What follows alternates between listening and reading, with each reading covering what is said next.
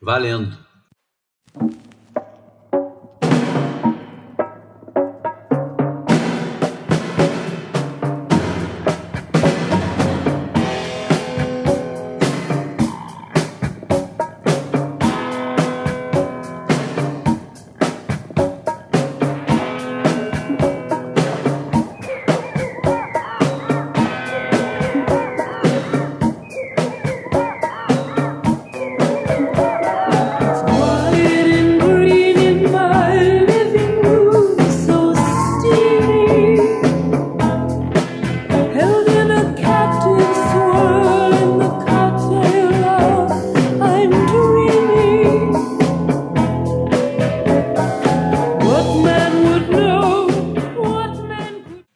Shazam aí para funcionar, não?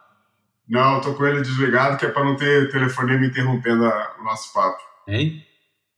Tô com o telefone desligado em modo de voo, que é para não, não ter telefonema interrompendo o nosso papo.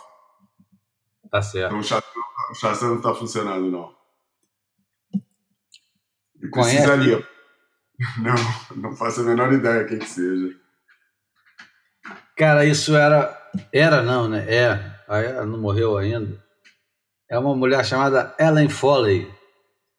E esse disco hum. dela, o segundo disco dela, foi produzido pelo Mick Jones, do The Clash, e, e gravado ao mesmo tempo que o Sandinista. É mesmo? com os mesmos músicos, com a mesma turma toda, e ainda por cima tinha a participação de dois caras do Blockheads, que era o conjunto do, do Ian Dury. Uhum. E ela era namorada do Mick Jones, o Mick Jones e do Joe Strummer, pô, ajudaram ela a escrever metade das músicas. Enfim, é, é, é um álbum interessante. Caramba, no auge, no auge do, do Clash, né, da criatividade deles. É, o Sandinista é um álbum que tem, tem tudo que, que a gente precisava na época, né, para quebrar o. Eu odeio essa palavra, mas ela vai cair bem agora tal dos paradigmas. Os caras meteram dub, reggae, meteram um monte de coisa e ainda por cima fizeram fizeram um disco triplo numa época que ninguém estava querendo música de dois minutos. O disco também tem aquela influência toda de dub que, que os caras estavam usando na época do Sandinista? Nem tanto, mas tem um feelingzinho, aquele aquela aquela levadinha que o, que o The Clash acabou criando, né? Uma hum. levadinha que não era a mesma levadinha do, das músicas de um minuto e meio, dois minutos, da maioria dos, dos conjuntos punks do finalzinho dos anos 70. É um disco de 81. 81 é uma época muito boa, né, cara? 81, 82, 83. Eu acho que dos melhores discos do, do punk inglês estão todos nessa época aí, no iníciozinho da década de 80. O punk e o pós-punk já, né? É, mas ainda era punk. O pós-punk ainda estava é, passivo de uma interpretação, né?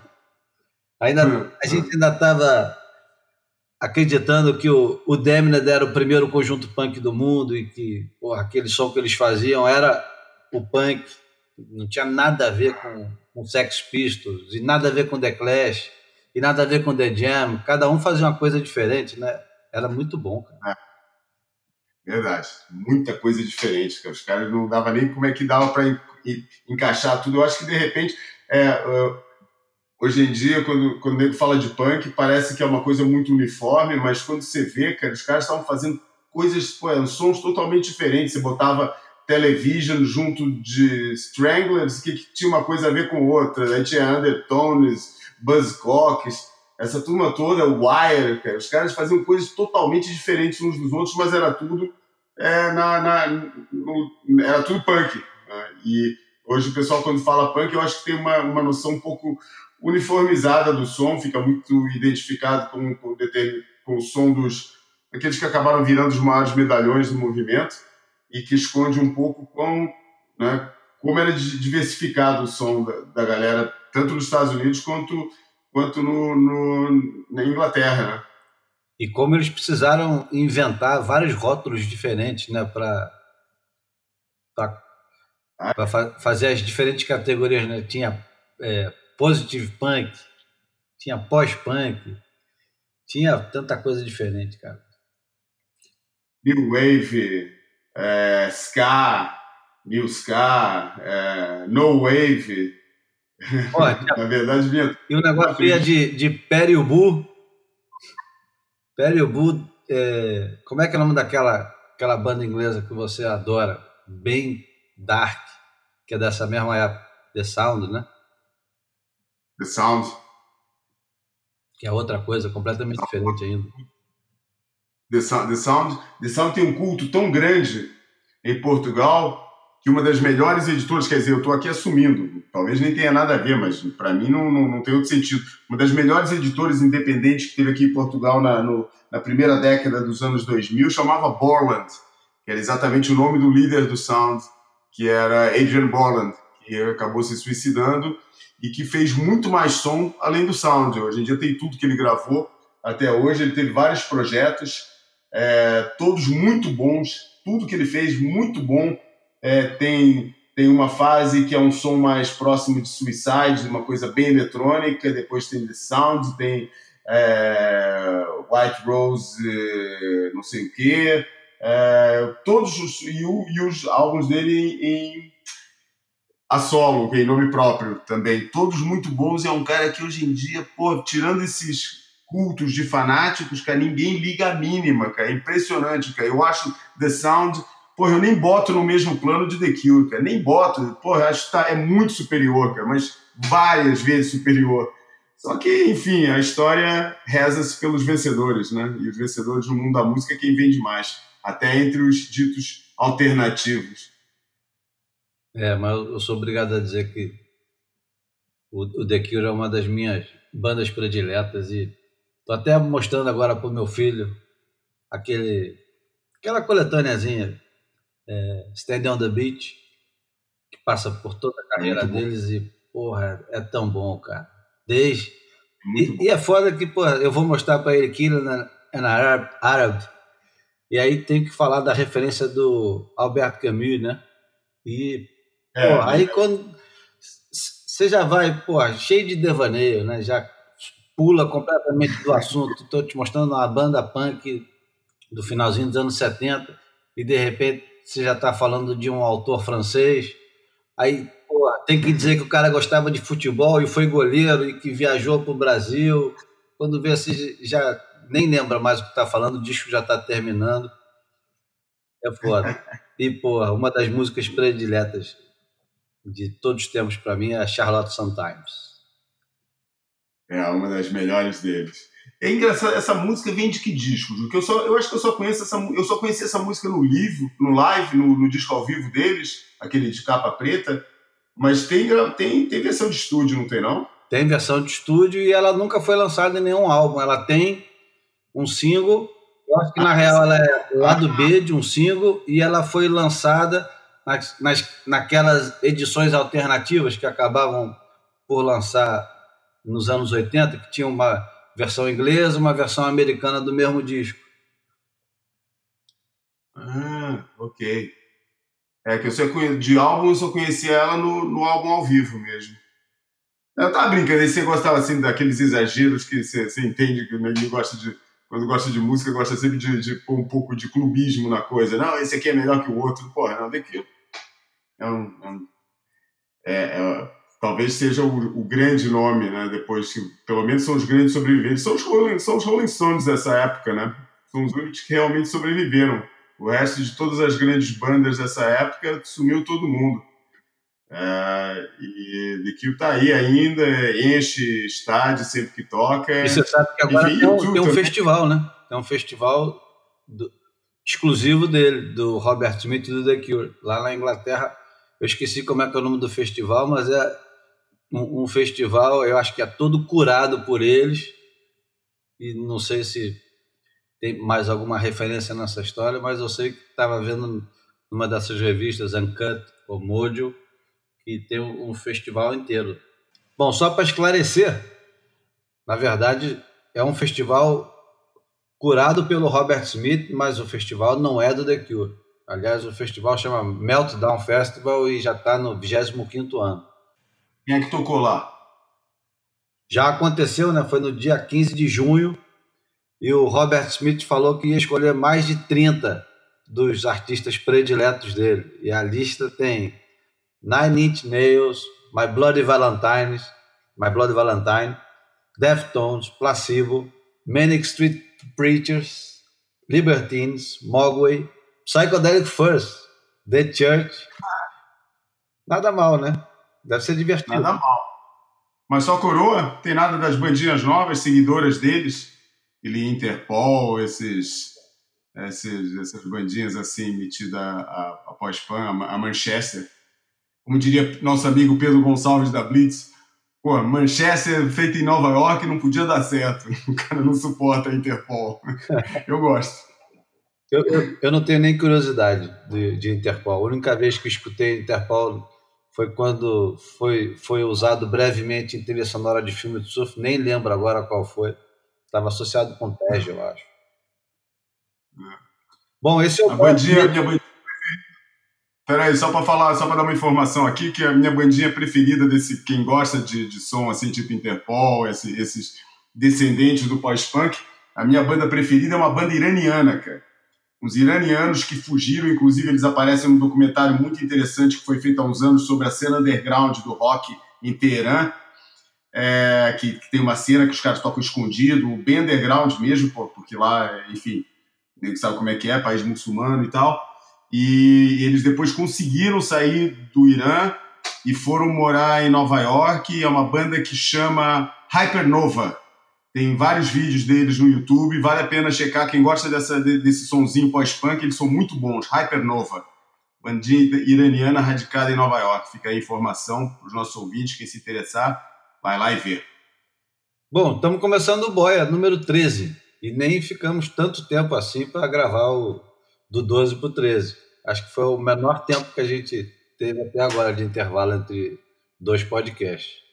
No último Boia, o João Valente fez dois questionamentos, um para o Alf Lanhado, o empresário brasileiro, dono da Hang Luz e representante de algumas tantas marcas, licenciado aqui no Brasil com algumas tantas marcas, e responsável pela retomada do surf brasileiro no meio dos anos 80, quando trouxe o Hang Luz para o Brasil em 86 e, bom, enfim, Teco, Fabinho, campeão mundial amador e todo mundo conhece essa história. Quem...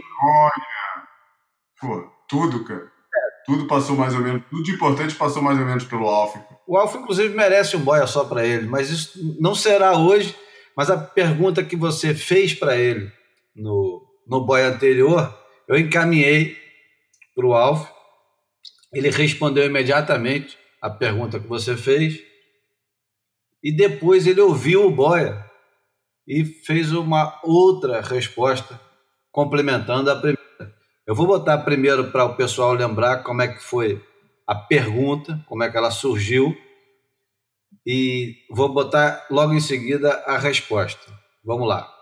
Eu nunca esqueci uma entrevista que eu li há muitos anos atrás, muitos, muitos, muitos anos mesmo atrás, com o Alf Lanhado, da Hang Loose, é, na época, é, já na época, já era o, o grande empresário do, do, surf brasileiro, já tinha botado, já tinha feito as etapas, da, tinha trazido a SP de volta para o Brasil, tinha colocado surfistas brasileiros através do, do Fabinho e do, e do Teco no, antes, e depois isso puxou o carro de todos os outros no, no circuito mundial. E ele tinha uma entrevista em que ele explicava o trinômio que fazia o surf é, o que, que, era o trinômio, que era é, a fórmula de sucesso de uma empresa de surf, que passava por três pontos, que era organização de campeonatos, patrocínio de atletas e é, anúncios na mídia especializada. Esse mundo ruiu por completo. E eu gostaria, eu acharia muito interessante ver a visão de um cara como o Alf, que é um cara que eu respeito muito como, como, como empresário, um cara que eu sempre respeitei a visão é, que ele teve e que ainda terá, é, gostaria de, de, ver uma análise que ele pudesse fazer exatamente sobre em cima da, da, desse, desse mundo que na época para ele era a fórmula de sucesso. Ele falava claramente essa é a fórmula. é, para fazer uma, uma marca prosperar, além, claro, de bons produtos e tal, mas isso está tá, tá subjacente. É, como é que ele vê o desmoronar dessa fórmula e o que, que será, é, se ele tem uma opinião, o que, que será o, a fórmula é, que funciona hoje em dia para uma empresa do, do meio? Bom, agora vai a primeira resposta do Alf. Logo em seguida, ele responde, depois de ouvir essa pergunta, ele responde assim: Fala, Julinho. O negócio é o seguinte: eu não preciso nem esperar e nem pensar para responder isso. Primeiro, eu queria mandar um grande abraço para o João, grande respeito por esse grande jornalista e fico feliz que ele lembra de uma entrevista que eu dei há muitos e muitos anos atrás mas eu continuo uh, reafirmando que esse tripé é o tripé de sustentação de, de, de uma marca de surf. A única mudança que, né, com, com, relacionamento, com relação à mídia e revistas especializadas, o mundo mudou, a gente mudou um pouco para as mídias sociais mas com o mesmo princípio de atingir a galera que realmente pega a onda. E o que mudou não foi o tripé, não foi esse tripé. O que mudou foi a ganância de todas as empresas, eh, principalmente as grandes empresas mundiais de surf, que foram crescendo, se expandindo, abrindo capital, sendo adquiridas por grandes corporações financeiras, que basicamente visam o lucro, o crescimento a qualquer custo e aí foram abrindo a distribuição, atingindo outros canais e vendendo para lojas de departamento, vendendo para todo tipo de loja, lojas de desconto. E não só se satis... fizeram com o mercado de surf shops e lojas core e ter um tamanho certo para viver o sonho dos surfistas no início, que era fazer algumas roupas para para viverem do surf e acharem, conseguirem fazer do surf um meio de vida. Enquanto o surf era dirigido por esse tipo de pessoas que tinham esses sonhos e não tinham essa ganância extrema, o surf vivia num equilíbrio com esse tripé e era um ecossistema que se autoalimentava e todo mundo era feliz. A partir do momento que grandes corporações entraram e quebraram esse equilíbrio, virou essa baderna que é hoje as duas maiores empresas do mundo, que é a Billabong e a Quicksilver, acabaram quebrando e agora foram adquiridas por um grupo financeiro, estão se associando e eu não sei o futuro. Mas uh, eu acho que o próprio surf vai se autorregulamentar e ele vai voltar, porque o surf é um esporte muito bacana, é um estilo de vida muito bacana. As roupas que as empresas de surf fazem são muito legais, diferente das marcas de moda, que qualquer moleque, qualquer garotão saudável de praia gosta de usar. O problema é que foi super explorado esse, esse segmento e ele vai achar sua fórmula ideal um dia e vai seguir em frente. Então, acho que o tripé continua e continua forte. Para uma marca ser autêntica, ela tem que ter isso. E está respondida a pergunta do João, na minha visão.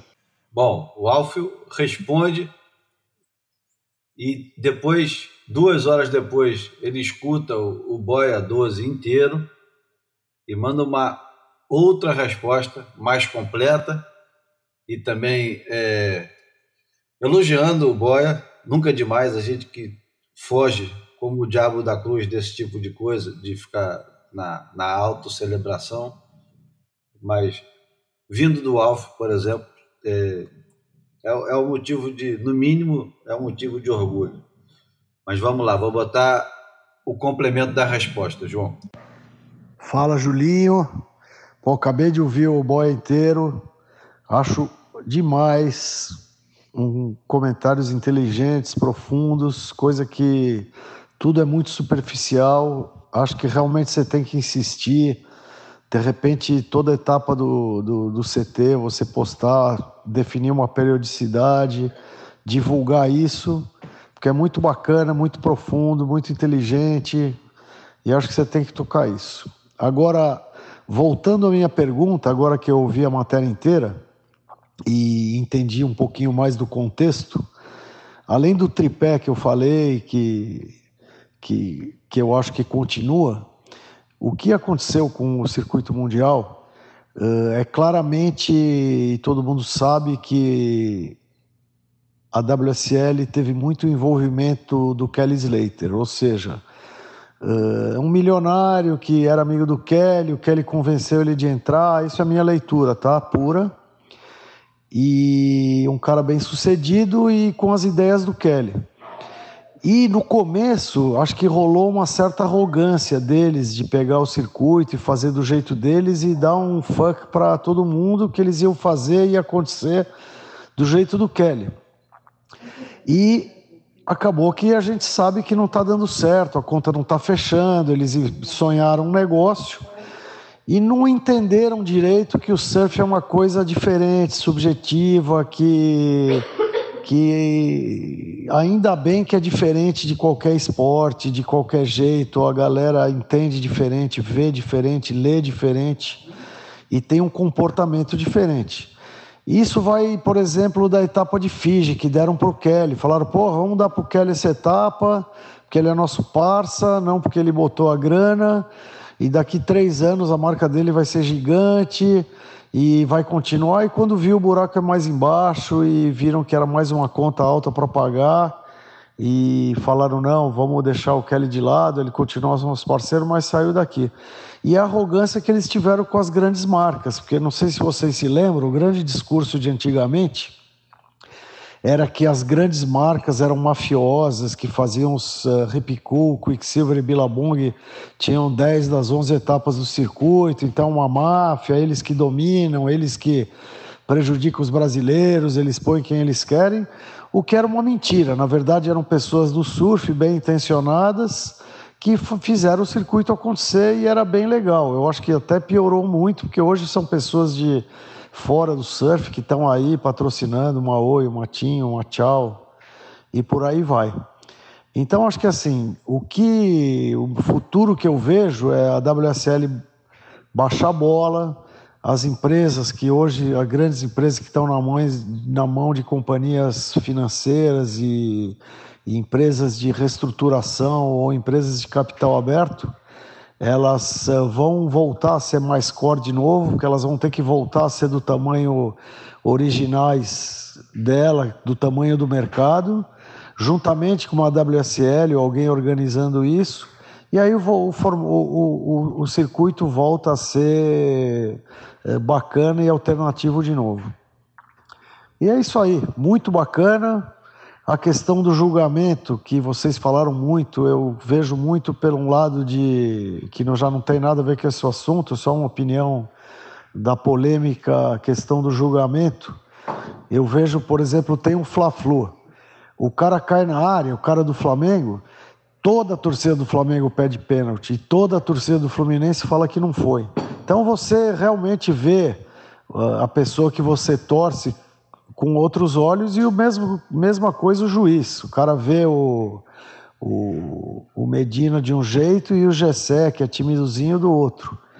Então, uh, o critério é subjetivo, até na Copa do Mundo, mesmo com o VAR, o critério continua subjetivo de ser pênalti ou não, e isso sempre vai continuar acontecendo. E, porra, muito show, Julinho, João, Continuem com essa porra aí, não deixa a peteca cair, que é muito bacana de ouvir. Um grande abraço para vocês e boa noite. Vou dar um orgulho do cacete escutar falando assim do nosso trabalho.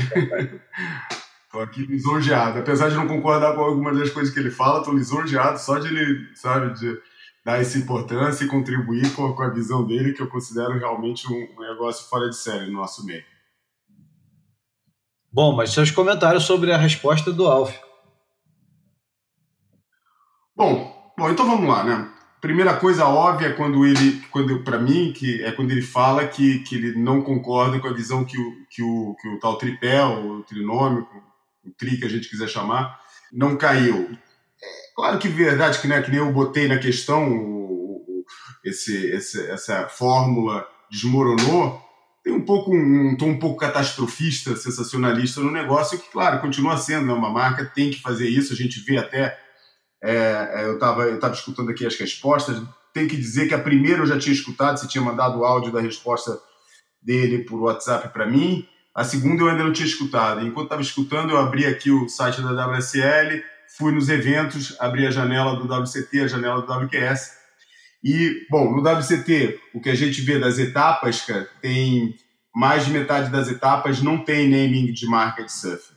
É, tem a Quicksilver o, o, o, e, o, e a, e a Hip Curl nas duas primeiras etapas do ano.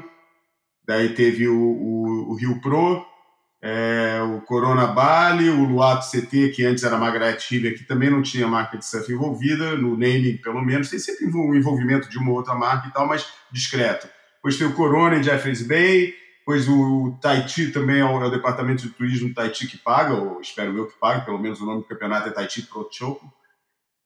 Daí tem o Surf Ranch, daí volta Quicksilver para a França, Mel Ripco Pro, mas esse eu sei que a Mel é que paga a, fatura, o Ripco tá lá por simpatia, é, e o Billabong, o Pipe Master, né? Ou seja, o, o circuito está com bastante, é, é, é, quer dizer, tem, tem um equilíbrio, é mais ou menos metade, eu diria, não estou aqui fazendo conta, mas metade ou mais de metade não tem é, marca de surf envolvida. Depois, o WQS, o que a gente vê é que é, também tem essa tendência, a maioria das, da, da, das etapas não tem no naming nenhum é, nome de, de, de, de marca de, de, surf, marcas endêmicas, como os caras do marketing gostam de falar.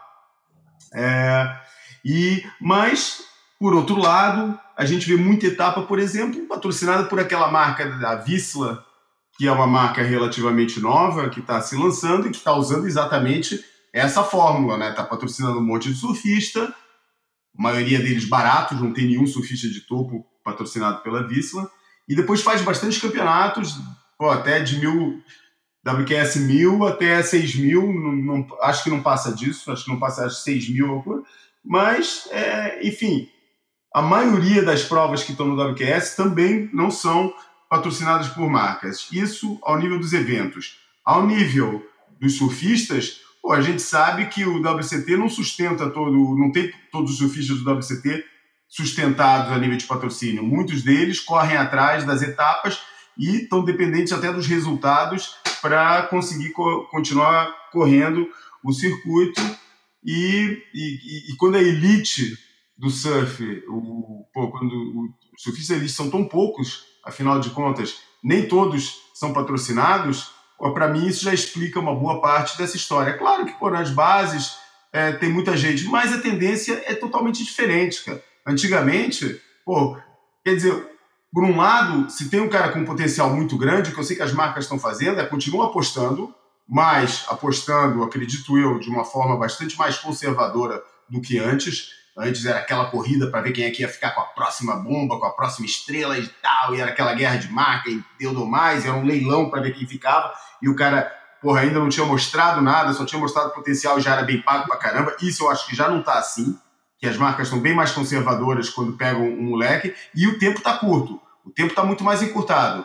Se em dois, três anos não mostra a concretização do potencial que ele tem, Aí, aí porra, passa adiante, entendeu? Vem a outro, porque ou então a gente baixa, você continua com a gente, mas o seu salário vai baixar até você fazer as coisas. E por isso já não tem mais aqueles surfistas que ou, já está cada vez mais difícil para aqueles caras que ficaram 8, é, 10 anos para entrar no, no WCT. Vai fazer isso, mas vai ter que arrumar dinheiro de outro jeito, porque com patrocínio de marca tá difícil. Ou, ou continua com as marcas e tem que complementar de algum jeito.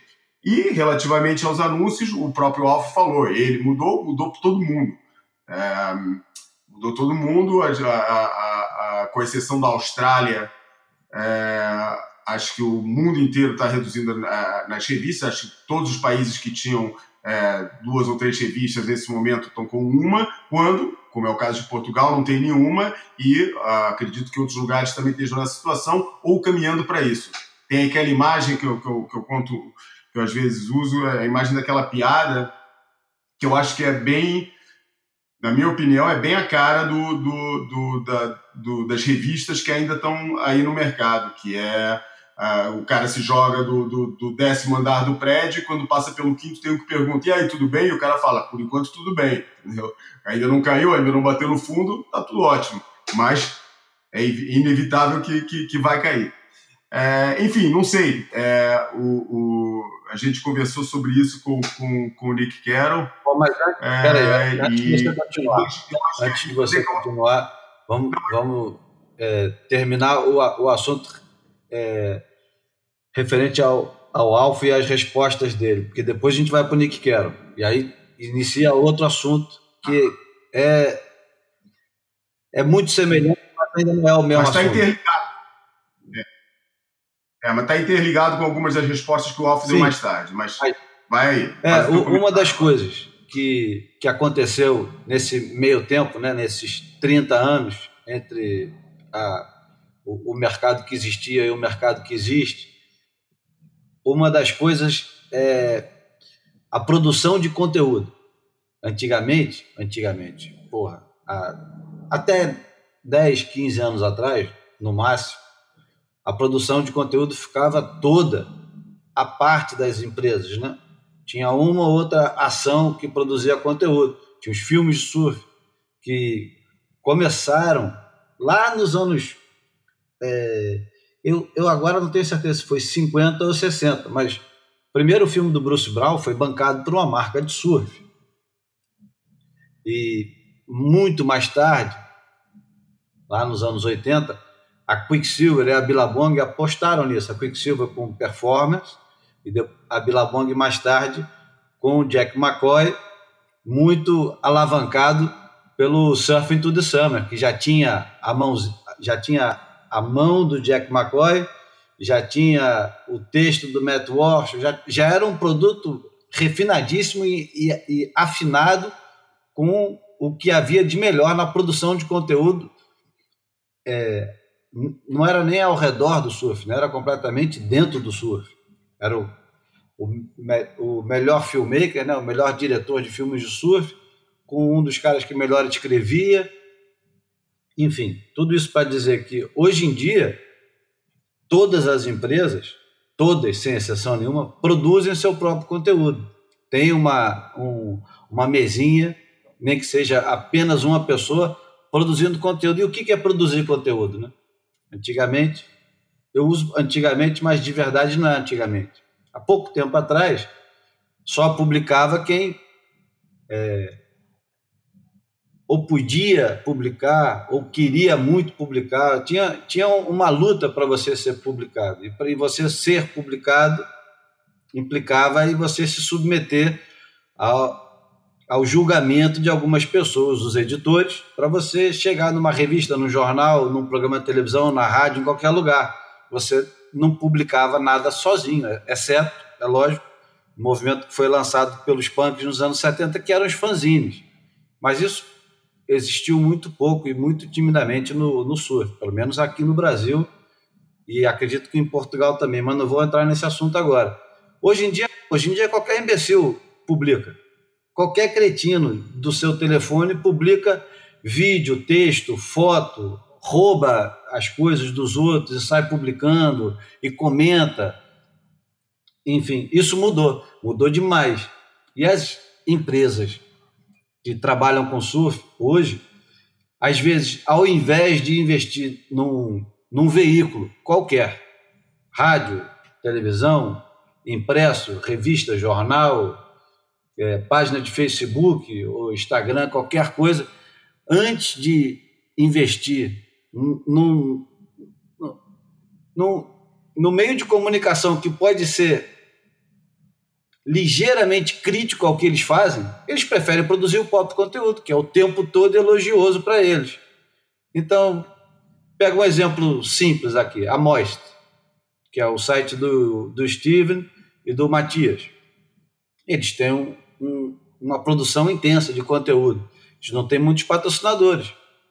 E eles não têm, possivelmente, porque os patrocinadores não querem ficar associados com alguém que critica.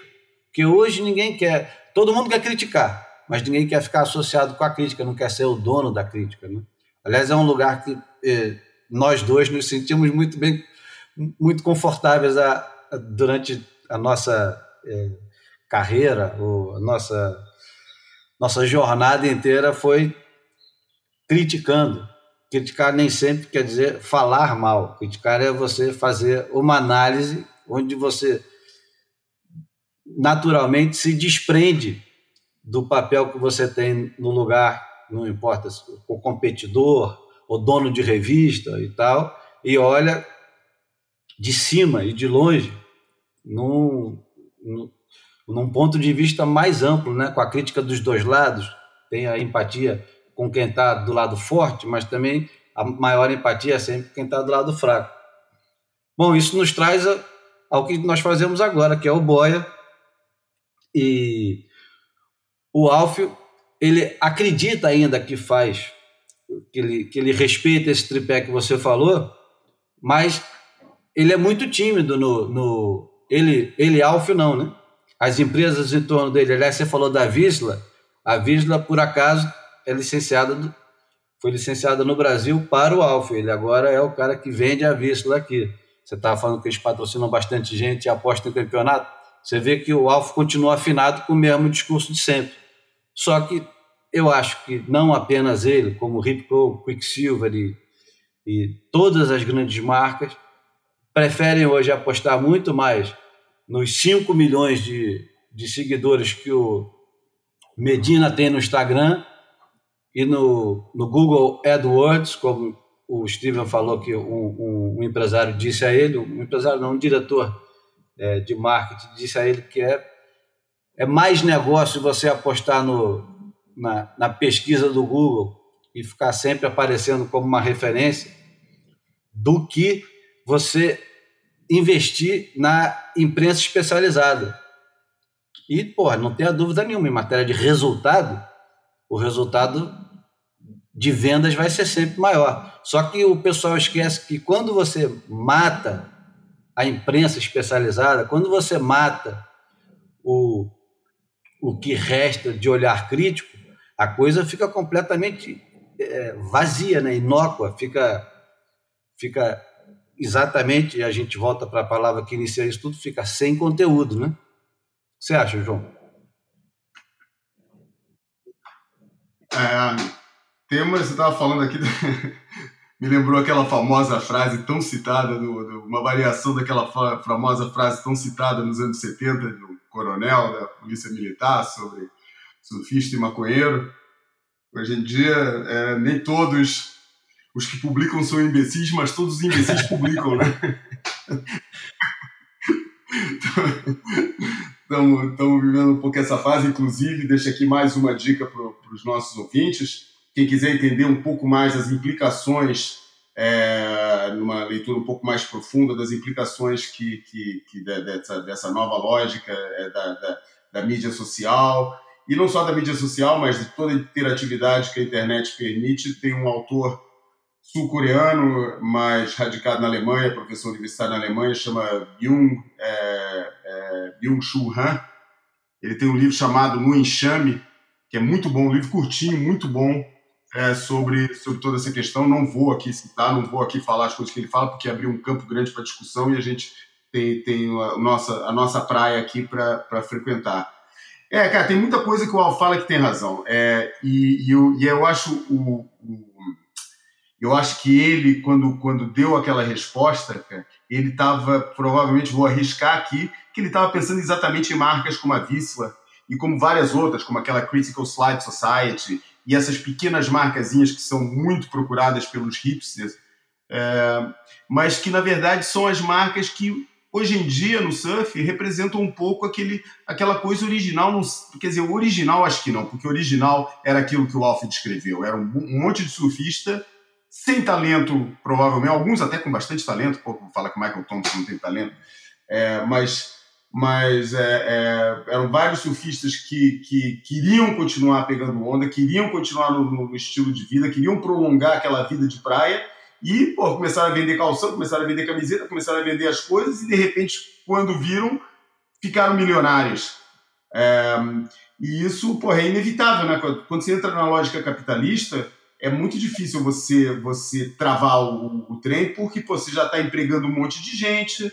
Pô, se você quer diminuir é, é, porque é muito bonito essa, é, a gente falar, porra, a, a, a, o surf vai ter que diminuir para se encaixar de novo, que é verdade, pô, eu concordo plenamente. O surf nesse momento não é sustentável é, do jeito que está, porra, e, e vai ter que ter um, um, uma diminuição. Só que essa diminuição não é uma coisa inocente, cara. Vai ter vítima aí, vai ter ele perdendo emprego, vai ter um monte de gente que, que, que não vai ficar sem saber o que fazer, vai ter surfista sem patrocínio, vai ter. Enfim, vai ter essas consequências, mas eu acho que é um pouco inevitável. Mas essas marcas aí já são um exemplo de, de marcas que operam num, num, numa lógica mais, mais, mais, mais reduzida, mais pequena e que por isso se tornam sustentáveis. O que aconteceu com as grandes foi uma extrema banalização, cara. Entendeu? E o que, que acontece? Eu acho, eu acho um fenômeno é, interessante. Aqui em Portugal, a gente só vê notícia do Brasil quando tem desgraça, né? Ou quando tem desgraça, ou quando tem, ou, ou quando tem, é, é, é ou quando tem desgraça política ou desgraça social, que aliás estão bem ligadas, né? Mas o, quando tem imagem aqui de, por exemplo, briga em estádio de futebol, não sei quantos feridos, aí tal, tinham aqueles planos. Arrastão, não sei o quê, é, luta na favela, daí, é, é, daí fazem aquele plano do, do, dos moleques dos moleque na favela e tal, pô, é, fazendo, peitando a polícia e tal. Você olha com detalhe, cara, e o que, que você vê a garotada usando? Camiseta Ripcão, Quicksilver e, e, e cara. É invariável, cara. Bota qualquer coisa, bota essas imagens, tem sempre neguinho usando software. E isso é um fenômeno que eu acho que só acontece no Brasil mas que é bem exemplificativo dessa banalização das marcas de surf. Mas você não vê isso, não vê eles usando essas marquinhas é, é, da moda agora pequenininhas que estão acontecendo. Essas marcas têm uma identificação com um certo tipo de surfista que ainda gosta de consumir isso e gosta de, de fazer a sua identificação é, pública enquanto surfista através dessas marcas, uma coisa que ele já não faz tanto com as outras. É, isso por um lado uh, que, que, que, é, que, é, que é essa, essa questão da, da identificação é, pública da pessoa é, como surfista. Por outro lado, cara, o mundo mudou muito nos últimos 10, 15 anos, como você falou, muito por culpa da internet. Mas o mundo do surf específico mantém uma lógica que eu afirmo a, a, pô, desde sempre. Provavelmente desde que eu comecei a trabalhar e comecei a pensar um pouco mais objetivamente é, nesse negócio é, que é o, o, o, entrou uma massa muito grande de pessoas, de novos surfistas. O, é, o que eu sempre falei é que, em momento algum da história do planeta, ou pelo menos do planeta costeiro, e agora com as ondas artificiais até do planeta não costeiro, planeta interior, do interior dos países, nunca vai ter um momento em que vai ter menos surfista dentro d'água do que, do que tinha antes. Para o melhor e para o pior, isso é uma realidade. Vai ter sempre mais surfista, porque Porra, todo mundo que pega onda sabe, é legal pra caramba, é gostoso, pô, te faz bem pra alma, tem mil variações é, de, de, de assuntos que justificam essa adesão que todos nós reconhecemos cada vez que chegamos na praia e vemos o, o mar totalmente craudiado. Um, e, e, só que essa nova massa de surfistas, para eles, o, o, surf, as grandes marcas de surf cresceram muito em, em, em torno, em cima da, de um público que não pegava onda, mas queria ser percepcionado como surfista. É um público que queria passar a imagem de ser surfista, apesar de não pegar onda. Nesse momento, todo mundo quer pegar onda. E não, e não se importa tanto com esse. Com esse é, pelo menos aqui na Europa é bem assim. Pô, os caras não querem saber de, de, de usar marca. Para eles é totalmente, não, não diria irrelevante, mas é totalmente secundário. Pô, importante é tudo que te leva para dentro d'água. Por isso é que a única coisa que vende nas surf shops é, é, material técnico, prancha, roupa de borracha, calção menos. Enfim, em Portugal, como não tem água quente, o calção é, é, é um problema, aliás, em Portugal, porque um calção dura várias temporadas, né? Porque nego não pega onda de calção, só se viaja. E você compra um calção, que é um, é um, é um, é um produto que, que, que, que, que é, é, roda muito em países como Brasil, Estados Unidos, você compra um calção, se você pegar onda todo dia, no ano que vem você vai ter que comprar outro. Ou vai ter que comprar vários para não estar tá sempre comendo calção na praia e tal, quem se preocupa mais com, com isso. Mas é um produto que sai muito. Em Portugal, cara, se você compra um calção, cara, pô, você dura 3, 4, 5 verões. É, enfim, para essas pessoas, é, o, o, produto, mas o produto que sai da, das shops é um produto técnico, é um material técnico. Cordinha, parafina, etc. É, e por outro lado, a, a, as outras coisas que vendem é o que está ligado ao ramo da experiência do surf. É tudo. É, escola de surf prospera muito, é, e empresas, é, hotéis e hostels ligados ao turismo de surf prosperam muito, e é, quem opera lá fora, Boat Trip, Surf Camp e tal, isso tudo prospera, é um negócio que globalmente são os negócios que mais prosperam é, e que mostra uma nova realidade em que se tornou a prioridade é pegar onda, é ser surfista, não é mais parecer surfista. E isso eu acho que é uma coisa que atinge geral, entendeu? É uma coisa geral que eu não sei se alguma vez vai ser importante de novo parecer surfista, porque o surf está cada vez mais acessível. É, se tornou a, a, as grandes empresas, as grandes marcas tornaram o surf mais acessível. Só para terminar esse, o comentário em cima da, da, ainda da resposta do Alf do comentário que você fez depois, eu acho curioso você estar tá falando dessas opiniões é, por parte de um diretor de marketing, porque eu faço muito paralelo do, do mundo do surf com o mundo da música apesar de serem realidades aparentemente bastante diferentes, eu acho que tem muitos paralelos que dá para traçar. E eu fico lembrando sempre que o, tanto o Frank Zappa quanto provavelmente outros, mas que eu tenho assim presente agora na mente, tanto o Frank Zappa quanto um famoso crítico bem iconoclasta dos anos 70, que era o Lester Bangs, é, apontavam a entrada dos especialistas de marketing como a morte do rock. É, o, o, Zappa falava que antigamente, quando os, os responsáveis por pelas editoras, escolhiam quem que eles iam gravar, quem que eles iam editar, quem que eles iam publicar. Pô, chegava um cara maluco que nem ele, com uma proposta totalmente pirada, cara, e falava, pô, esse cara faz um negócio totalmente maluco. Vai que a molecada gosta. Vamos botar o cara para frente. Hoje em dia, tem um playboy lá que se acha o maior especialista porque ficou lendo Rolling Stone a vida inteira, cara, e que vai opinar, não, isso é bom, isso dá certo, isso não dá certo e tal, e é, é, enfim, isso castra, é, torna o, o, produto das editoras, das grandes editoras, totalmente pasteurizado, um monte de bandinha igual, utilizando as mesmas formas, utilizando a mesma tecnologia, utilizando a mesma é, tipo de produção, e isso mata a raiz, que é a criatividade, a espontaneidade do, do, dos criadores de música. O que, que aconteceu? A tecnologia entrou, possibilitou que os próprios músicos se editem, divulguem o seu trabalho e quem é que está na penúria? As editoras de, de, de, música. O surf aconteceu uma coisa muito parecida, cheio de especialistazinho falando o que, que funciona, o que, que não funciona. Todos eles. Você vai falar com um especialista de marketing de uma empresa, o cara nem ouve o que você tem para falar, não interessa o teu historial. Ele que sabe, ele estudou para aquilo, ele entende de tudo. Pô, se você entende, por que, que a tua marca não vende? Porque as marcas não estão vendendo mais os produtos antigamente não vendem mais. E se você é um especialista, pô, eu acho que elas não vendem muito em, em cima da. É culpa desses caras. É culpa daqueles que sabem o que vendem e depois acabaram quebrando a cara. É, é, eu, eu faço esse paralelo, eu acho realmente, eu sou bem crítico dos especialistas de marketing.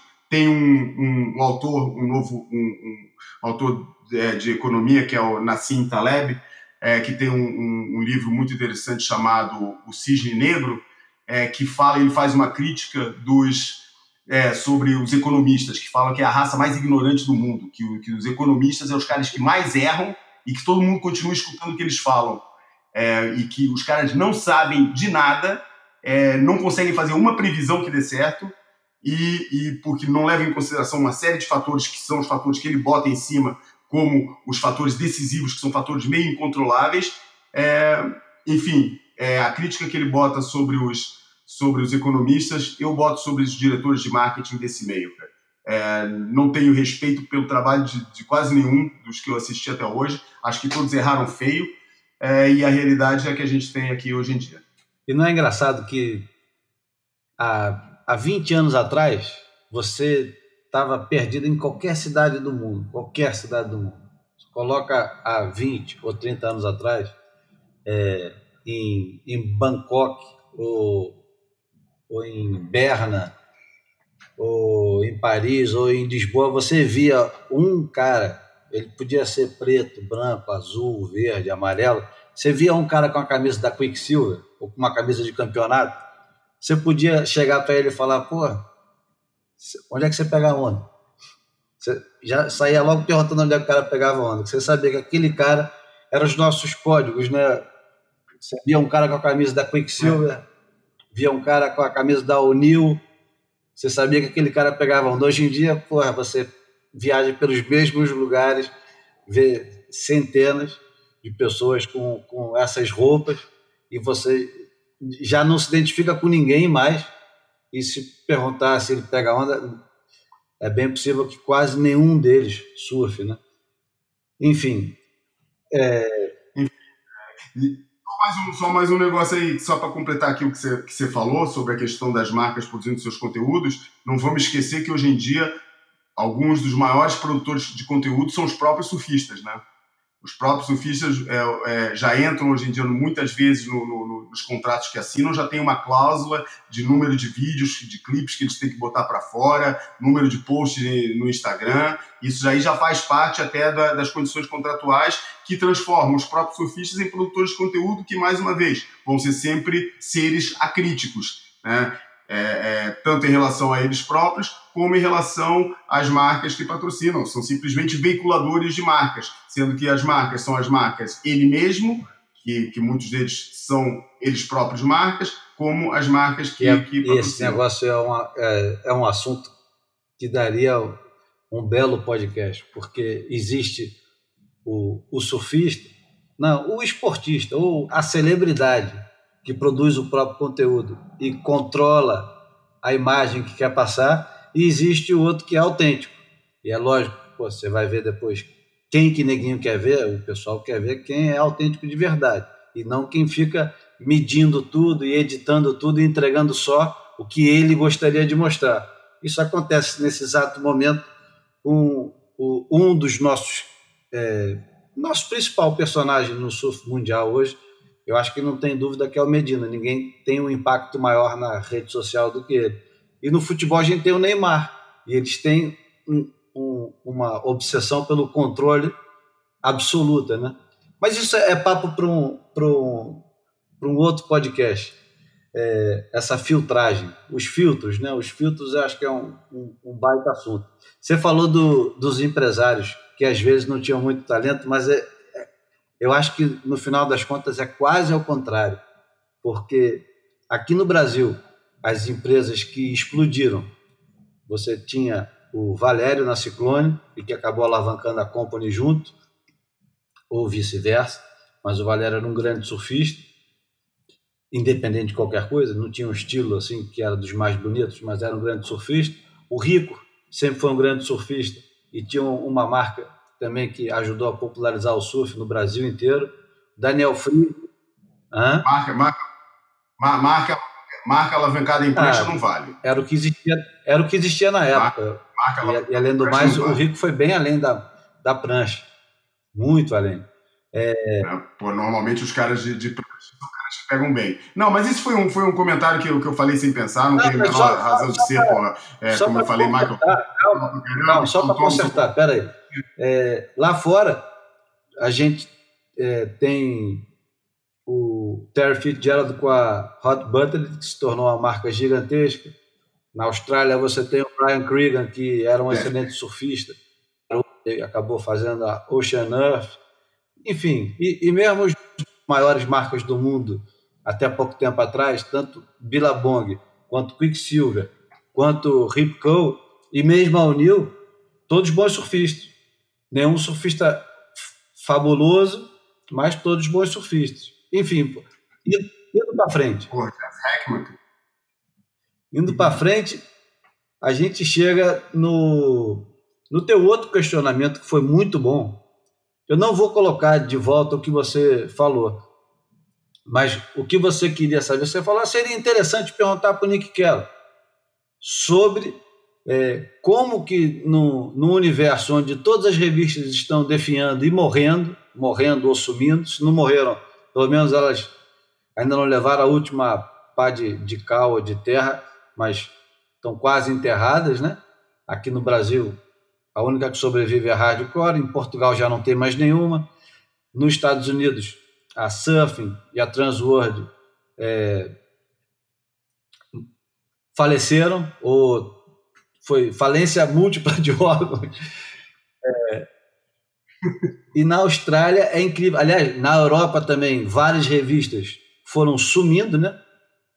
Ou, ou não sumiram por completo, mas definharam, como a Surf Europe, que era um, um grande projeto, que inclusive o Derek Wright trabalhou durante um tempo e era, era quase uma referência de revista bem feita, com um, um projeto super arriscado de levar estrangeiros para a França e fazer é, revistas. Ela, ela era produzida em, em inglês, quase em francês, em alemão, é isso? Francês, alemão, inglês, português e espanhol. Bom, enfim, era uma redação de, com um único título e que tinha é, três edições diferentes e que às vezes tinham um, um, um pouquinho de conteúdo diferente em cada uma, né? Ou seja, tinha uma editoria em cada idioma diferente. Era, era um baita projeto e que definhou e, e se não morreu, tá, tá quase morrendo. E na Austrália você tem um, um, um panorama completamente diferente. Você tem estão surgindo novas revistas e elas aguentam, apesar da Surfing Life ter sido comprada por um grupo grande e os caras entraram pelo cano e os próprios funcionários da Surfing Life, Australian Surfing Life, compraram a revista de volta, porque os caras iam falir a revista, não interessava mais, os caras iam jogar no lixo. Ah, esse, esse produto não interessa mais, vamos acabar com ele. E os funcionários falaram: não, não, não, dá para gente. A gente, a gente compra de vocês, quanto é que custa? compraram e estão resistindo, estão fazendo é, edições conceituais agora, completamente conceituais, elas já não são, ela já não é mais mensal, ela nem tem mais aquele caráter informativo como tinha antes, agora é completamente conceitual, um, um, um, uma edição voltada só para ondas, mas interpretação de, de vários tipos, como, como olhar para as ondas, mas não como olhar para as ondas de um jeito bo, boboca, né? Mas é, a relação que os determinados surfistas têm com determinadas ondas, enfim, de pranchas, entrevistas, surfistas, heróis, eles fazem. É, a revista melhorou muito. Não sei se você tem visto, mas a revista melhorou muito. Surgiu também desse mesmo núcleo, surgiu a White Horses, que é uma revista sofisticadíssima, mais parecida com, com um livro do que propriamente com uma revista. É uma revista daquelas que você não vai numa banca para comprar, mas numa livraria ou numa surf shop também mais sofisticada, que lembra muito mais um Surfer's Journal do que uma revista de surf comum. E eu me lembro, você pergunta para o Nick Carroll, como é que pode? Como é que os caras, como é que essa nação, como é que a Austrália é, ignora completamente toda a crise que está acontecendo no mundo e continua publicando não uma, duas ou três, mas cinco. Eu mandei para o Nick Quero e o Nick Quero respondeu. A gente, é, eu vou colocar agora para vocês ouvirem, está em inglês. Tem. Fala só. Fala. Fala o nome das revistas que ainda publica, só para ninguém saber. Então tem Surfing World, Surfing Life, Track, Stab, Tracks e White Horses. Isso. E, e, já não tem mais a Waves, né? Não, essa acabou. E. Ah, daí tem um monte, né? Você vai por aí, Pure Journey, teve várias que começaram e acabaram e tal, mas a Waves era uma revista que foi bastante forte durante uma época e sumiu. Foi a única que sumiu, assim, das, das mais fortes que eu me lembro, foi a única que sumiu. E era uma revista com caráter mais underground, né? É, porra, é debochada pra caceta. é engraçado. Bom, então vou botar entre a, a resposta do Nick Carroll, que não é uma resposta curta, é uma resposta longa. Depois a gente vai traduzir os pontos que ele fala e debatê-los, né? Então vamos lá. Wow, that's a really good question, guys. Um, I think, to be honest, uh, it's a combination of things. Uh, one really significant thing is that there's still enough of an advertising base to keep things ticking over a bit. There's a very, very strong uh, surf travel business based in Australia, and uh, they supply quite a bit of advertising money that might otherwise have vanished. Uh, the surfboard industry is pretty healthy here in Australia too, um, and they believe uh, quite a bit in print as well as in online stuff. Um, I think there is some element of tradition here too. Australian surfers have always kind of leaned on the magazines uh, to some extent. Um, and so those magazines hold special place in everyone's hearts. And so somehow they just keep on ticking. Um, but I think also there is a great deal of passion uh, behind each of those print projects. Uh, none of them are happening by accident. Uh, many of them are, you know, I'd say the majority of them are happening under a fair bit of financial stress, and uh, they're they're like hoping against hope, I guess, in some ways. Um, the one thing that keeps everybody's uh, dreams alive in that arena is that the readership doesn't chicken out. You know, like people keep buying these magazines uh, despite everything. so this is an indication to um, uh, publishers that you got to kind of keep going. You know, like if the readers are still buying the mags, then you can't just stop because, like, what if one of the other mags then gets a kind of new lease of life? so there's also the fabled Australian uh, love of competition at work as well. I'd say. Um, but yeah, a lot going on there. Uh, th- there may be a, a, fifth element, which could be that there's a, a, constant and ongoing renewal of the surf population in Australia. Um, people don't really acknowledge this, but surf populations tick over uh, quite regularly. It's not like everybody started surfing in 1982 and continue to surf for the rest of their lives. Uh, it's not static. Um, people come and go out of the sport quite regularly.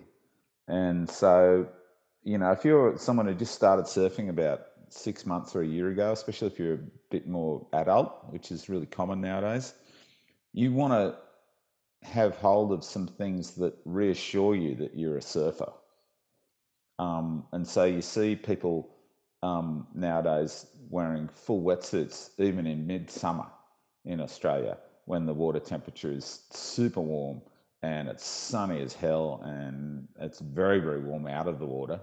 And people are still wearing full wetsuits because it's the surfing uniform right? Like they have to put on the uniform to be a surfer and i think in some way uh, magazines are kind of part of the uniform of a surfer and so it's a visible sign that that's what you are and who you are and that's always held true for surf magazines that they are a statement of your interest.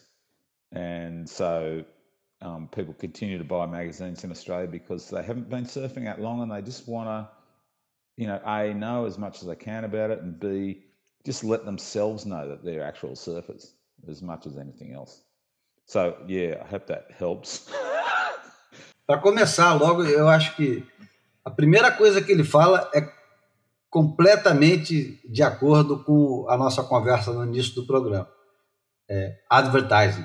O cara fala: os anunciantes nunca viraram as costas, eles continuam, por, eles apostam nisso porque isso é o mercado deles e existe essa identidade, essa identificação de um com o outro. Então, por mais que eles é, se ausentem, tem sempre alguém, alguns da própria indústria que ficam ali. Ou seja, aparentemente eles não dependem de fora do surf.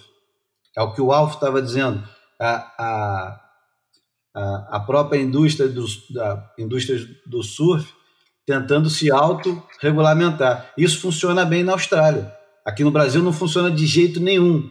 E Portugal também faliu completamente esse, esse jeito de, de, de se autorregulamentar. Né? Porque todo mundo, aqui e aí, e acho que um bocado na Europa inteira, não sei se nos outros esportes acontece isso, mas todo mundo se deslumbrou muito com o famigerado grande público, com o, o consumidor geral, o simpatizante, né?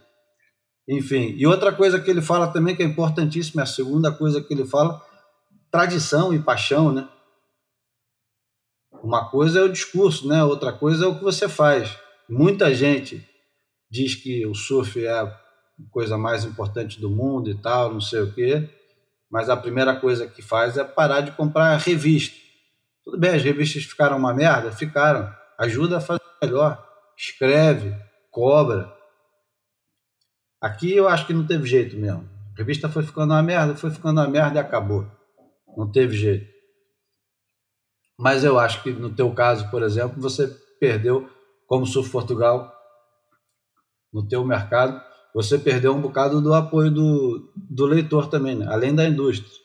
Mas, enfim, isso não é o assunto que a gente estava falando. Ah, vamos comentar a, a resposta do Niquero, que foi muito boa. João, faz um resumo do que, que ele respondeu para a gente, por favor.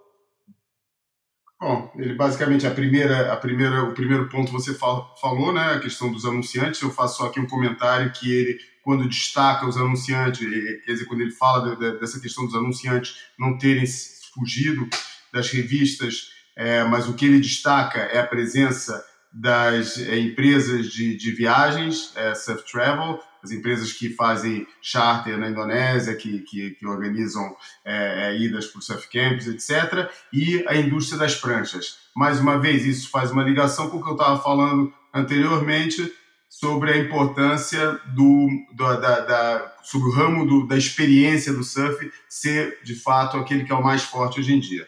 Depois ele faz uma, uma questão da tradição, que as revistas sempre fizeram parte de uma grande tradição é, do surf australiano. E aí, para eu acho que para exemplificar bem essa, essa questão da, da tradição e da importância, é, tem uma grande banda dos anos 90 australiana, uma das melhores que teve, que era o Go Betweens, e que tem uma música que, que se chama exatamente Surf Magazines, e que a letra toda é uma letra de uma banda indie é, enaltecendo a, a, importância das revistas de surf é, para eles e a importância que tinha é, é, a letra toda é, é, sobre isso, isso explica bastante dessa questão da, da, da relação dos australianos com as revistas. É, depois ele também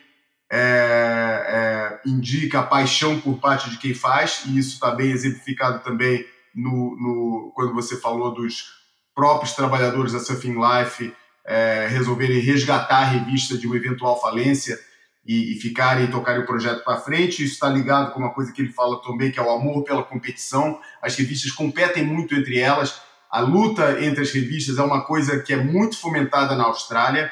Aliás, esse mundo também passou para o mundo online. Quem acompanha o, o Beach Grit, que é feito pelo Derek Riley, que passou também por várias revistas na Austrália, é, passou pela Surfing Life, passou pela Waves, fez a Stab.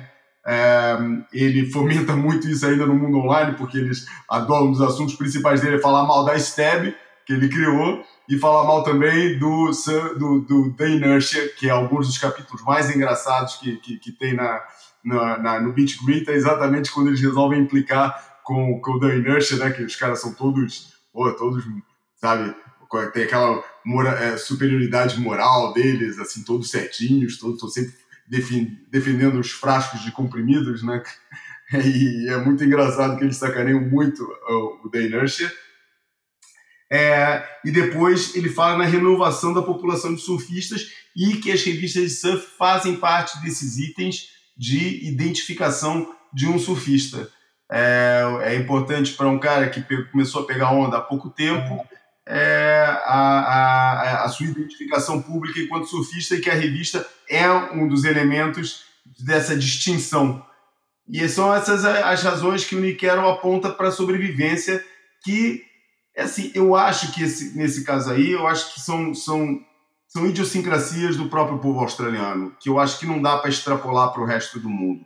Portugal, por exemplo, você estava falando da, da, da, da, nossa queda, e eu vou ser o primeiro a admitir aqui, eu não vou tirar o, o, o rabo da, da, da Sirinha, vou, não vou fugir da reta aí. Eu acho que a Seleção Portugal caiu muito, porque também não tínhamos meio, ficamos sem meio de um momento para outro, e caiu muito a qualidade do, do produto que a gente fazia. É, mas a verdade é que essa tendência já vinha se revelando há algum tempo. O português tem uma característica bem particular, que é um povo que se entusiasma muito com o que é novo, principalmente a nível de tecnologia. E como é pouca gente, é, quando existe uma migração, como houve nesse caso do, do analógico, do, do, do papel para o digital, o impacto que cria é muito grande, porque é muito pouca gente é, e, e, quando tem esse tipo de coisa, os que sobram são muito poucos. É, e aí é, deixa de ser totalmente sustentável. E é uma característica bem portuguesa de abraçar é, fervorosamente as novas tecnologias, tudo que é novo, é, em detrimento do que fica para trás. É, tanto é que, pô, tudo. Se você quer revelar filme Super 8 em Portugal, você tem que mandar para Espanha. É, você não tem. Pô, se você quer é, é, é se você tem, se você escuta mesmo nessa fase de renascimento do disco de vinil, é muito difícil você encontrar equipamento, você tem que ir em Lisboa para encontrar um lugar onde você vai encontrar uma agulha, que você vai encontrar um braço de, de, de, de toca-disco, é, é, para uma peça para consertar, se você tem um toca-fita é bom, daqueles é, que, que, que, que você tem que substituir por uma borracha, é um pesadelo, você não encontra, você não tem que ser tudo para fora. É, e que tem, e tem a ver também com essa questão de escala, né? Como são tão poucos os que, os que, os que é, gostam e, e, seguem essas coisas, não acaba não sustentando um negócio, um mercado para isso. Isso é um pouco só para explicar o que acontece em Portugal, mas eu achei bastante interessante a, a explicação do, do, Nick Carroll, mas que eu acho que são idiosincrasias próprias de um país onde 90% da população está na costa e uma grande porcentagem dela tem uma familiaridade muito grande com o surf quando não são mesmo surfistas. Eu acho que é um negócio bem particular da Austrália que explica realmente o caso particular que é a sobrevivência das revistas de muito surf bem. da Austrália. A gente nós teremos o, o evento do rancho do tio Kelly, começando no dia 6.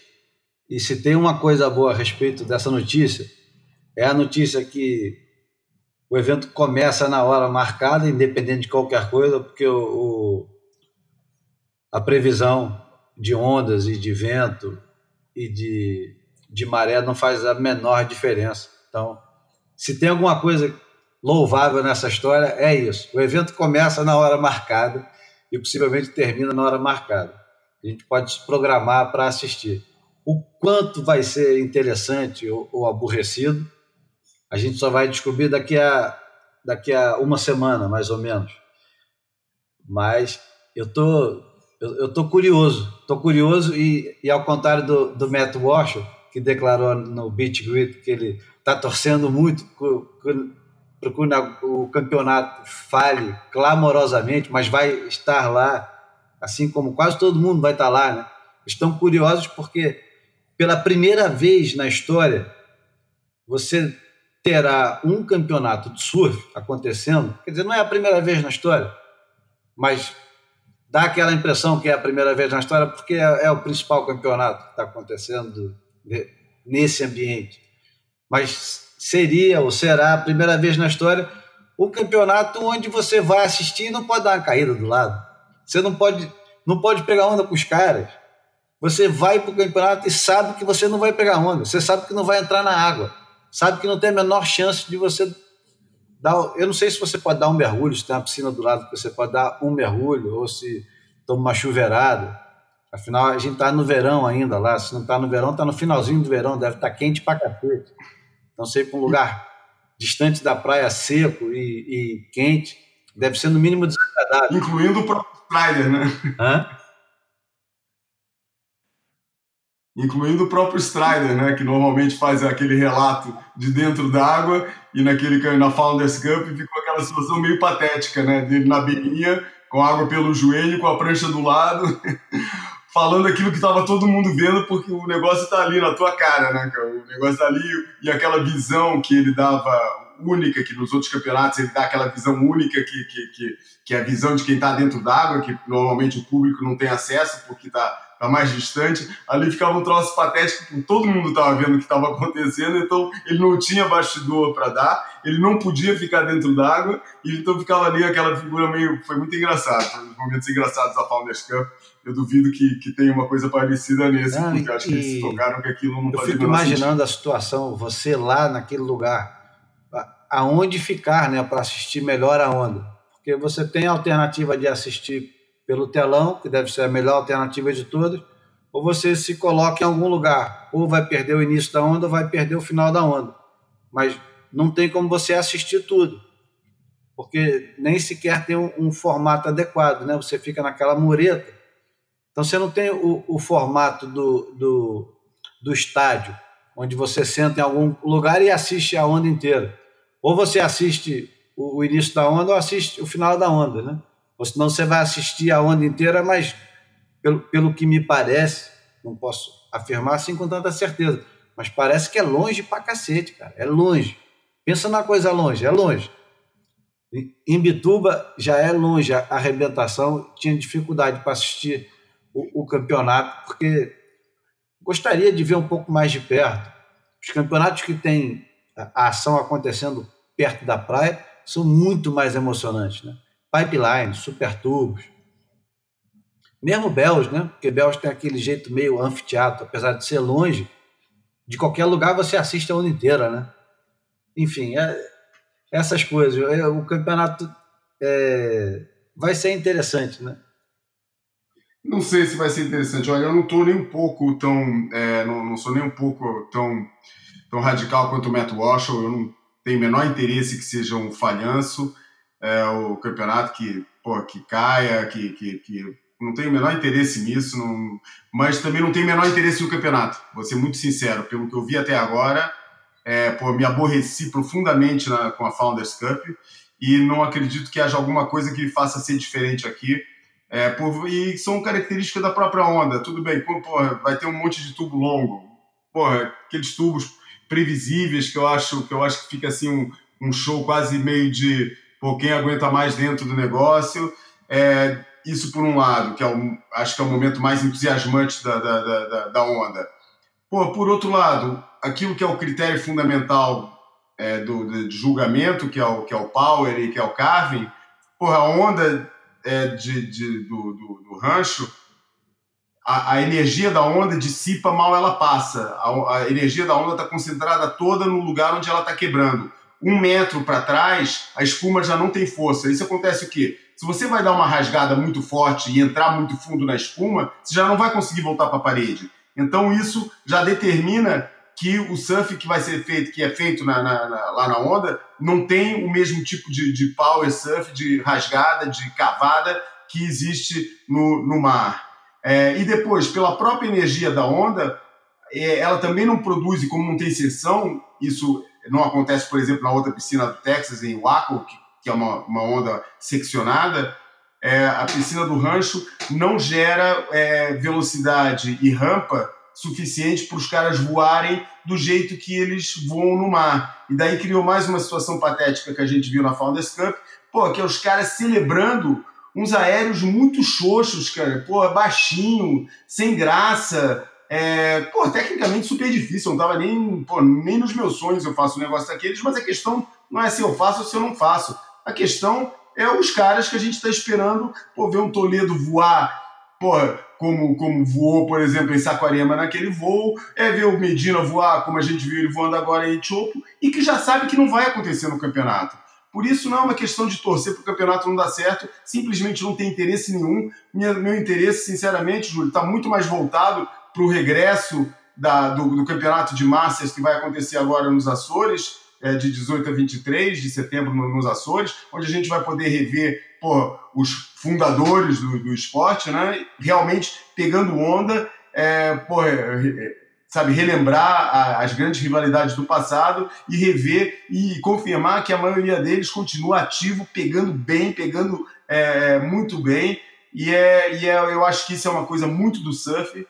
É, acho que é o único esporte onde existe, existe um regresso a equipamentos antigos, e os equipamentos antigos são considerados hoje em dia é, moda e são considerados até vanguarda. É, o, o, regresso das pranchas antigas é o único esporte que acho que isso acontece. Eu não vejo ninguém no tênis jogando, voltando a jogar com, com o Wilson T2000 com a cabeça pequenininha, não. Desde que as, as raquetes ficaram com cabeça grande, os caras assumiram isso e nunca mais voltaram para trás. Não tem campeonato. O único que tem é aquelas corridas de, de, de calhambeque, de carro antigo que existe no, no, mais por mera curiosidade, mas você não vê, é uma coisa muito particular. Você não vê os caras indo para o mercado com, quer dizer, um grande circuito de, de, de carro antigo. Não, não, existe isso.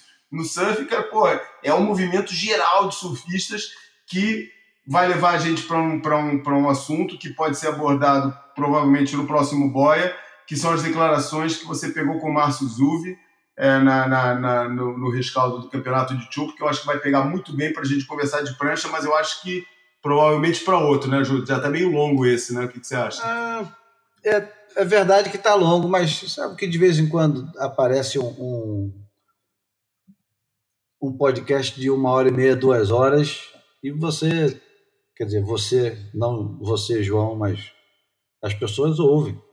Esse aqui já está mesmo, tá já temos quase. É, tá, tá quase por uma hora e meia. Você falou da música do, do, do Go Betweens, e eu me lembro do, do blog dos nossos amigos, que inspirou o Goiabada, que é o blog que eu comecei em seguida, o blog dos nossos amigos Vasco, Mendonça, é, Pedro Arruda, Pedro Adão e Silva, Manuel Castro, Miguel Bordalo, o Ricardo também fazia parte dessa Verdade. turma. E é engraçado que eu adorava Go Betweens, tinha dois ou três discos do Go Betweens, mas não conhecia a música Surfing Magazines até o Ondas postar. E aí que eu fui ouvir a música. Não fazia a menor ideia que, uhum. que alguém tinha feito um, uma música, e uma música tão, tão alegre, porque o Go Betweens tem essa, essa, essa virtude de ser, mesmo quando fala de coisas tristes ou melancólicas, é, é tem aquele feeling de estar tá feliz, né? É, a primeira frase é we, we used to get our kicks reading surfing magazines, né? A gente é, costumava se divertir lendo revistas de surf. Entre outras coisas que eles falam que é legal pra cacete, vou botar a música, no, a gente vai terminar com, a, com essa música. Mas antes, a minha recomendação é, de Instagram de hoje, da última vez foi o, o Metico, o Jimmy Metico, que fazia uma, que faz ainda umas postagens sensacionais sobre o início da carreira do Curry, é um fotógrafo do Texas que foi morar em Santa Bárbara. Esse é um assunto que a gente tem que voltar qualquer hora, você tem que lembrar de, de conversar, porque o que aconteceu no final dos anos 70, início dos anos 80 em Santa Bárbara mudou a história do surf como a gente conhece. Que aconteceu foi que o, o Charles que era um dos surfistas mais importantes do mundo, mudou para Santa Bárbara e foi, é, foi morar onde tinha os point breaks de direita, que ele adora. Começou a fazer prancha com o shaper local. Não era um completo desconhecido, mas para o grande público ele era, ele era completamente desconhecido. Chamava-se Almeric e fazia umas pranchas chamadas Channel Islands. O Charles um dos maiores surfistas do mundo, indo morar em Santa Bárbara e começa a fazer prancha com Almeric. E é engraçado, ele faz a transição da monoquilha para biquilha com o Almeric. Já tinha alguma coisa ali do Spider-Murphy e tal, mas faz com o Almeric. E depois faz da biquilha para triquilha, também com o Almeric. E essa história toda acontece enquanto um, um rapazinho começava a se destacar nos campeonatos. O nome dele era Tom Curren.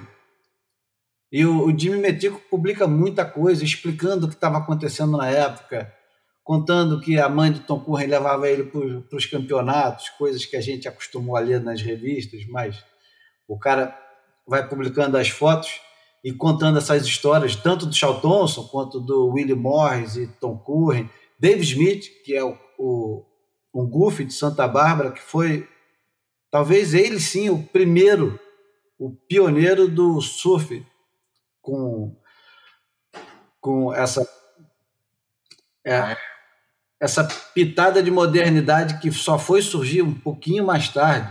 O, o, o Dave Smith foi o primeiro cara que eu vi na minha vida da Floater, que nem era uma manobra porque não tinha nome, era Behind the Waves, não sei das quantas, e sem dúvida nenhuma foi o primeiro a dar aéreo e voltar.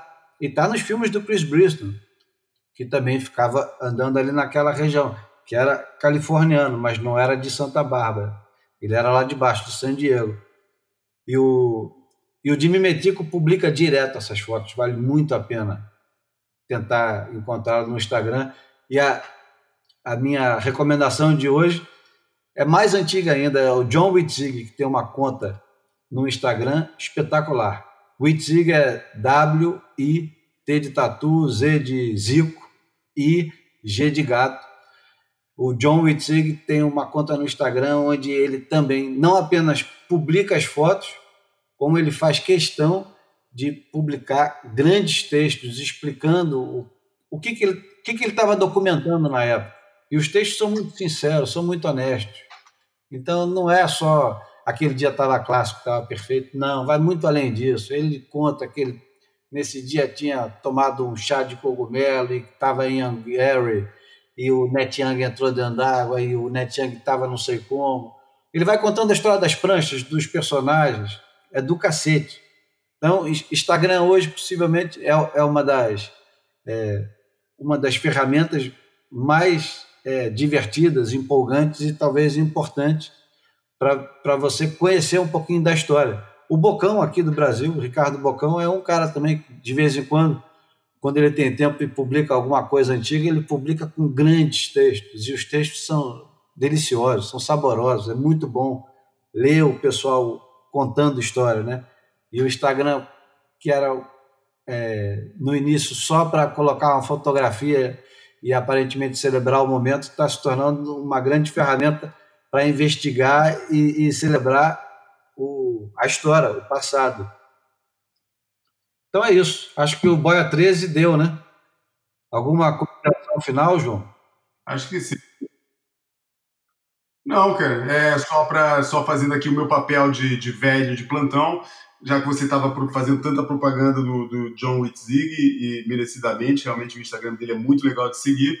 É, quem quiser é, pegar esse mundo em formato analógico, recomendo a compra do livro A Golden Age, Surfing's Revolutionary, Revolutionary 60s and 70s, do John Witzig, que faz uma coletânea, publica todas essas imagens também comentadas, com toda a história é, contada dos anos 60 e 70 na Austrália, um, um momento é, é, fundamental da, da, em que documenta toda a, a, a evolução e a, e, o, e a Shortboard Revolution através de fotos incríveis, é, essas mesmas fotos que, o, que o Witzig está publicando no, no, no Instagram. Fica a recomendação. É isso, né? E o irmão dele fez um, um dos meus filmes prediletos, o Paul Witzig fez o Evolution, que para mim é, foi um dos filmes mais impactantes que eu assisti na minha vida. Primeiro, por, pelo surf do Wayne Lynch. Segundo, pelo, pela trilha sonora, completamente free jazz, né? uma coisa. A gente não estava acostumado com isso. A gente estava acostumado. Era a era dos VHS e, e clipes curtos Hã? Aparece Portugal nesse filme. Parece Nazaré. Parece Portugal no Evolution. Primeira imagem, primeira imagem de Portugal é os caras cagando nas dunas de super tubos. Nazaré. Nazaré não. Parece super tubos. Aparece eles passeando por, por Ribeira Dias sem onda se não me engano, já tem tempo que eu não vejo o Evolution e eu começo a confundir com o, com o outro, com o Sunshine Sea. Sunshine Sea, Sunshine Sea é que tem, é que tem Nazaré. Eu não sei se o Evolution tem. Acho que o Evolution não, verdade. Sun, Sunshine Sea é o do McGillivray e Freeman, é. que tem Nazaré e tem tão lindo, né? Uma, pô, esse é outro assunto que a gente tem que voltar um dia, porque esses caras, que eles fizeram com, com os documentários de surf na época, fudeu com a vida de todo mundo. Bom, vamos encerrar com, com Go Betweens, Surfing Magazine. Até, João. Abraço. Até a próxima Libertadores, que essa já foi. que o pariu.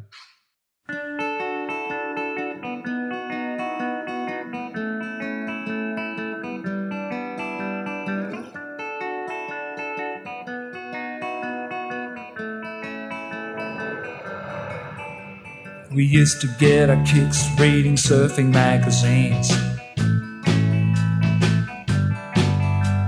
Some good looking people wearing Lee Cooper jeans. They're breaking on the headland, they're breaking on the shore. And when you're living in Hawaii, they're breaking at your door.